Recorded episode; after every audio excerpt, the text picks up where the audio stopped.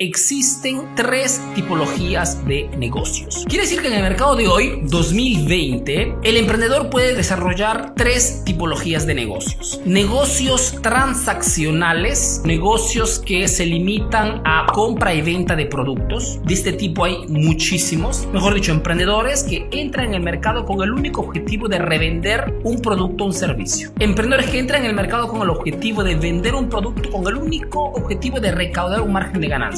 Punto. Y está bien. El problema es que si tu negocio, tú como emprendedor, te limitas a crear una empresa, un negocio transaccional enfocado solamente en la reventa de productos y servicios, cae simplemente en la desgracia de que ese cliente apenas encuentra un producto un poco más económico o apenas encuentra una oferta más conveniente, más invitante de parte de la competencia, te deja. Porque en el momento exacto que tu propuesta en el mercado se limita solamente a revender un producto o servicio, en el precio más económico, el cliente en el momento que encuentra algo más atractivo a nivel de compra, te deja. Ese es el primer tipo de negocio, el negocio transaccional, que se limita solamente en vender productos y servicios y no ofrece nada más. Repito, está bien, pero entras inmediatamente en la guerra de precios. Sucesivamente, después del negocio transaccional, encontramos un poco más arriba los negocios relacionales, que son esos emprendedores, esos negocios que comprendiendo que no es suficiente revender productos, sino que que tenemos que ir un poco más arriba. ¿Qué cosa hacen? Son esos emprendedores que hacen un mínimo de marketing, hacen un poco de acciones inteligentes y crean relaciones con los clientes. Son esos negocios que además de revender productos o servicios, dan o crean una relación sincera y sólida con los clientes, que ya es un nivel un poco más alto. Traten siempre de crear comunicación con los clientes porque la relación te garantiza una permanencia del cliente a largo plazo y es lo que queremos fundamentalmente, ¿no? Que un cliente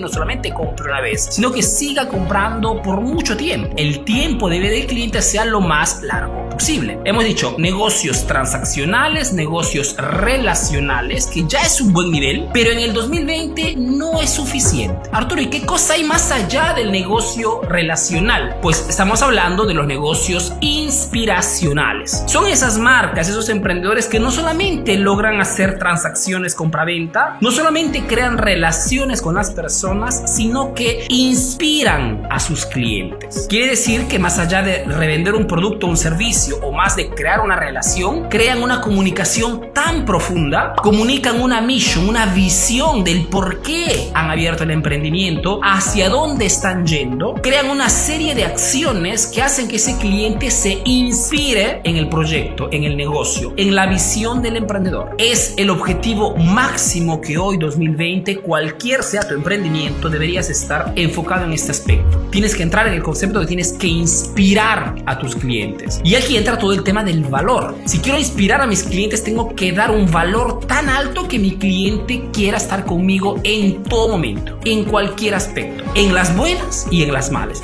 porque se identifica contigo. ¿Cómo puedo trabajar en ese tercer nivel máximo? ¿Cómo puedo hacer que mi cliente se inspire a través de mi negocio? Cuando tú haces que tu cliente obtenga un o el resultado prometido, pues es un cliente que fundamentalmente se inspira en tu marca.